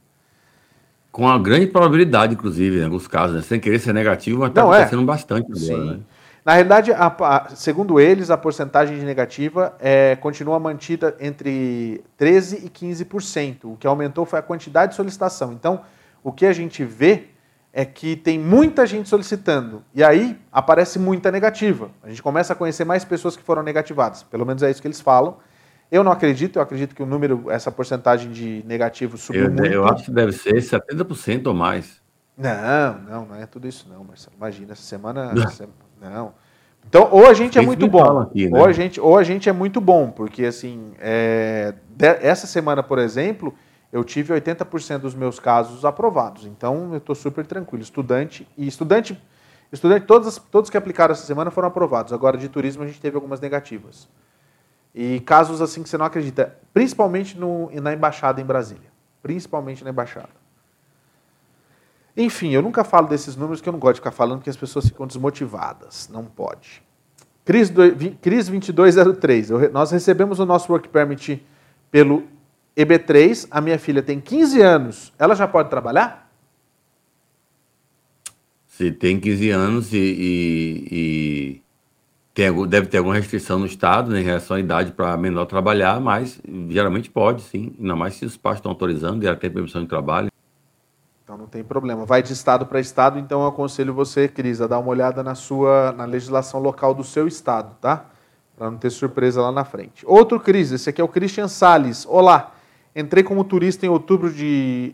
É, no dia 24 de outubro de 2019, com dois filhos, e um com quatro e outro com seis anos na época.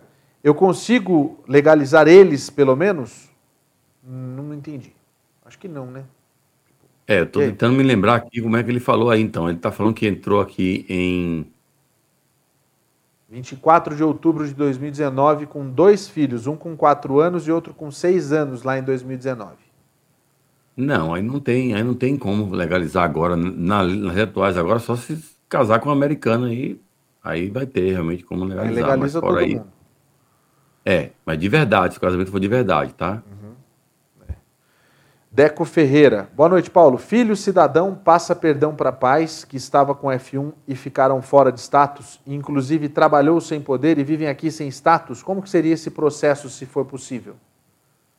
Filho americano aplicando para os pais não precisa de perdão. O perdão é automático, não tem castigo na lei, é, desde que eles tenham entrado no país legalmente, que é o caso aí que eles tinham visto e ficaram depois fora de status, como você falou aí. Mas não precisa se preocupar com perdão, é só fazer a aplicação normal e os seus pais vão ter o green card.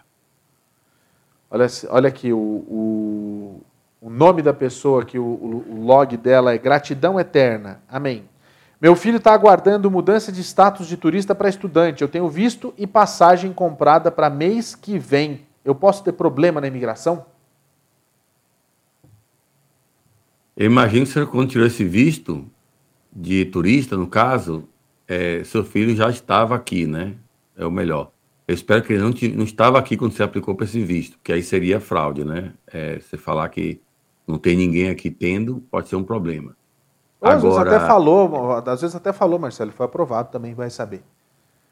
É, mas geralmente tem esse problema aí. Quando você fala que tem um filho aqui e tal, geralmente eles negam, né? Muitas vezes eles negam. Então, mas se você não falou nada de mentira, ou tinham visto antes do seu filho vir para cá e está apenas usando o visto agora para vir para cá, não tem nenhum problema o fato dele estar tá aqui aplicando para alguma coisa. Essa semana eu tive um casal é, é, que não fez, na realidade, o processo com a gente, mas fez a mentoria comigo, eles queriam saber como é que funcionavam as coisas tal, e foram negados. O filho deles é, está aqui nos Estados Unidos já é detentor do green card há bastante tempo e é a segunda negativa que eles tiveram. Eu não sei dizer se, na realidade, na primeira entrevista não rolou todas as informações necessárias, porque ele também já tinha green card naquela época, ou se verdadeiramente lá na embaixada os caras não quiseram dar a, a, a, o, o, visto porque, enfim, questão de renda, porque é o filho que está bancando, enfim, não sei. É, bem, é, é, um, é uma loteria absurda nesses casos, né? Mas o FOIA. É, nesse caso vale, né? É, a gente vai começar a sugerir aí para as pessoas, vou fazer isso aí. Wellington Nascimento, boa noite. Mudança de status para residente é, permanente, temos que apresentar alguns documentos, entre eles o cartão de vacina. Caso não tenha, tem solução? O que pode ser feito? Vai tomar a vacina de novo. Só isso, né? O médico vai ter que certificar. Ou, tem a, ou tomou a vacina já, estou certificando que eu vi o cartão, ou então não, não, não tinha tomado a vacina, mas eu dei. Então já vou até fazer a pergunta aqui, por exemplo, se você tem um médico de sua confiança, ele faz um documento atestando a pessoa que são aqueles médicos de imigração, que são uns grossos, a maioria que eu já conheci são extremamente ríspidos, é, eles têm que aceitar esse documento vindo do seu médico, é isso? A imigração do Brasil serve aqui, né? Até pode ser traduzido também, mostrar para o médico, e uns termos são em latim, na verdade, mas é, é, deveria ser aceito para não ter que pagar por, pelas vacinas que já tomou, né, no caso. Aí, por exemplo, tem gente que tem tudo isso no celular, naquele sistema, por exemplo, na universidade, que você tem lá um aplicativo que tem todas as vacinas, você pode emitir um relatório dali. Tem gente que não aceita, diz que tem que ter o negócio assinado pelo médico ou pelo laboratório. É, esse é o procedimento correto? É, não, nunca vi essa, essa situação assim, mas obviamente que se você tiver o registro é, eletrônico e o, o médico não quer aceitar, procura outro médico. É, não, eu estou falando porque eu sei de gente que está passando raiva com essa história de médico, porque é uma clínica latina aí que. Eu não vou fazer expose desse povo, não. Eu fico, eu fico com raiva pelas pessoas que estão passando por isso e que não precisavam passar. Às vezes, a, a, na verdade, o barato sai caro. Você vai procurar uma clínica que é mais em conta e, no fim das contas, acontece uma situação como essa. São ossos do ofício, né? Mas, enfim, dá nada, não. Então, vamos lá, deixa eu aproveitar aqui para fazer mais uma pergunta, que é a seguinte. É, Wellington já foi. Dennis Colder, boa noite. Sou casado com um americano e moramos no Brasil. Aplicamos para o visto CR1. Tínhamos um ano de casado agora, estamos com quase três. Mudaram o nosso visto para IR1. Nós podemos considerar isso como um bom sinal, Marcelo? Sim, é, saiu, de, saiu de Conditional Resident é, First Preference e foi para Immediate Relative First Preference. Então, você agora virou residente definitivo é, é permanente. E aí é só Você esperar. É só esperar mesmo chegar o documento? É, deve ter feito 751, né? Isso aí é aprovado e agora está aí como residente permanente. Tá aí, ó, pronto. É, Marina e Rita. Boa noite. Cheguei em Ohio há 10 dias. A minha filha vai aplicar ajuste de status já que ela é cidadã. É muito cedo para fazer o ajuste, já que eu cheguei com motorista? É isso? Ah, não, já que eu cheguei como turista. Aí tá aqui para mim. Eu tenho que mostrar essas coisas para vocês. Tá como motorista apareceu para mim aqui, não é? Já que eu cheguei como turista. O corretor ortográfico, Marcelo. E aí? Dez é, dias que ela chegou é, com a filha. Não é bom aplicar o ajuste de status é, dentro dos primeiros 90 dias, né, da sua chegada. Então, é, porque pode haver uma suspeita que você veio premeditado, já sabendo que ia fazer isso. Então, deixa a poeira sentar um pouquinho, depois você faz, para não ficar parecendo que você teve essa intenção. Tá na cara que você não teve, mas a migração vai achar que teve. É, então, mas independente da filha dela ser cidadã, é claro que a questão está no visto de turista dela, né? Se ela já tivesse falado, eu não estou indo é, lá porque e... eu vou fazer a justiça, isso pode dar problema, né? Essa aqui é a história. Exatamente. E se for dado que cometeu fraude, porque apresentou o visto turista no, no, no aeroporto já com a intenção para meditar de entrar com ajuste de status aqui, daí gera o castigo permanente que o seu filho não vai poder tirar esse castigo, porque filhos não contam com parente qualificante. Conta para fazer o processo com a petição, mas não conta com parente qualificante. Então, isso aí pode ser grave. Então, é bom esperar um pouco para fazer oh, a coisa de forma certa. Eu sei que é ruim aquela história do Trump lá dos 90 dias, mas espera 90 dias. Não vai, não vai matar ninguém. Você está 90 dias só, você pode esperar até seis meses. Então, espera 90 dias, né, Marcelo? Melhor. Mais tranquilo. Com certeza. Vamos lá, Will de Oliveira. Estou aguardando resposta de mudança de status do I-485 e meu visto R1 vence em julho de 2023. A minha filha faz 21 anos em agosto de 2023. Se tardar a resposta e passar da data, eu vou ficar ilegal? Perderemos o processo? E minha filha pode ter problemas? Muitas perguntas aí do Will. Vamos ver a data de novo. Então, ele está no visto R1, válido até? Julho de 2023. Ok. E. A filha faz e 21 filha em agosto. Quando? Agosto de 2023, um mês depois. A filha faz 21. É. Ok. E o processo que ele tem agora, que ele falou aí, do, do, no caso do, do Green Card? Na realidade, ele está esperando a resposta da mudança de status do I-485. Não fala qual é o processo. Ah, então está com o processo de Green Card. Ok, beleza. Então, é, se não sair e esperar o visto, de, o visto religioso, vai poder continuar no país, porque 485 não deixa você ficar fora de status. Só não pode sair do país, então, Marcelo? Pode sair com advance parole, né? Com a, a permissão de viagem. Ah, tá, não, sim, mas é melhor esperar um pouquinho mais e ficar quietinho, né? Pra fazer, apesar de que tá com o I-485 já fazendo ajuste status. É, é só pegar a permissão de viagem tá, e poder sair tranquilamente. Então tá. Cuidado com o visto R1, que não pode trabalhar com nada que não seja vocação religiosa se você fez pelo I-360 de trabalhador religioso, tá? Pode dar problema na hora de receber o green card lá se tiver entrevista. Essa é a história, né? Isso. Então tá. Tony Almeida, boa noite, meu amigo. Teve, meu amigo teve um. Boa noite, ponto. Meu amigo teve um infarto e colocou um marca-passo. Chegou a conta do hospital, ele terá que voltar ao Brasil. O status está ok. Isso pode dar problema quando ele voltar para cá? Não, por ter um problema médico, não. Então, é, então tá. Marcelo, deixa eu aproveitar para falar uma coisa aqui para você. Primeiro, obrigado, viu? Estamos no horário hoje, tudo certinho. Eu sei que você está cansadaço, a gravata está maravilhosa, que agora eu cheguei aqui pertinho, eu consigo ver a gravata aqui, ó, melhor. É você não sabe o que é essa gravata. Você ganha um prêmio se disser o que é isso aí, essa, isso é um porco. Aqui. Isso é um porco. E esse porco vem da onde? Esse porco vem da onde? Como assim, uhum. cara? Esse porco... Por que, que, tem um porco aqui na gravata? O que, que, que, que isso representa? Você é palmeirense?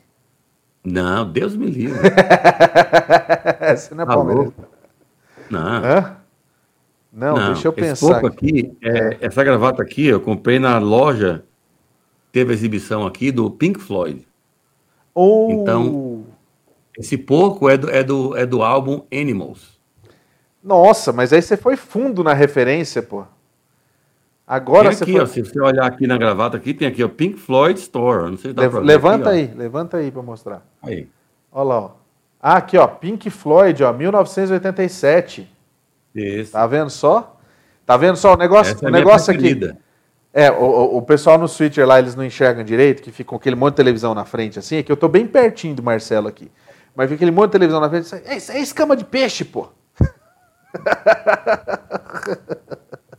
não, é muito legal, olha só a guitarra lá atrás, cheio de referência. Esse, e esse ainda que não é o escritório oficial, esse é o temporário da Gondim Law precisa de ver o outro, que já está quase pronto, né, Marcelo? Nós já estamos quase chegando em setembro, né?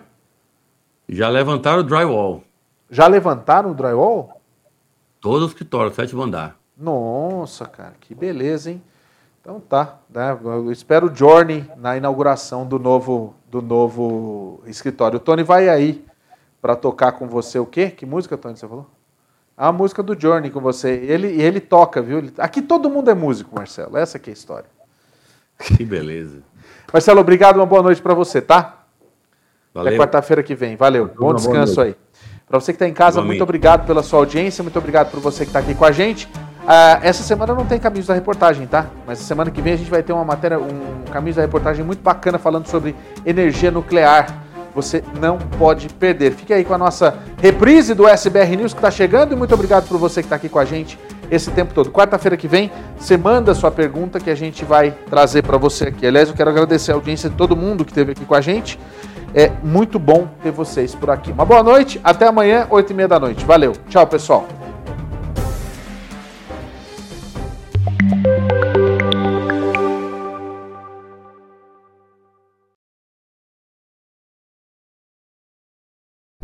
O SBR News. Oferecimento Can Happen acidentes acontecem. Ligue agora mesmo e fale com os nossos atendentes. 689 233 8563. Art Design Dental. Clareamento dental a partir de 199 dólares e procedimentos parcelados para você. Ligue agora. Juiz Insurance. Seguros de saúde, de viagem e de vida. 321 344 1199. Gondin Law. Suas metas, nossa missão. Agende a sua consulta com a gente.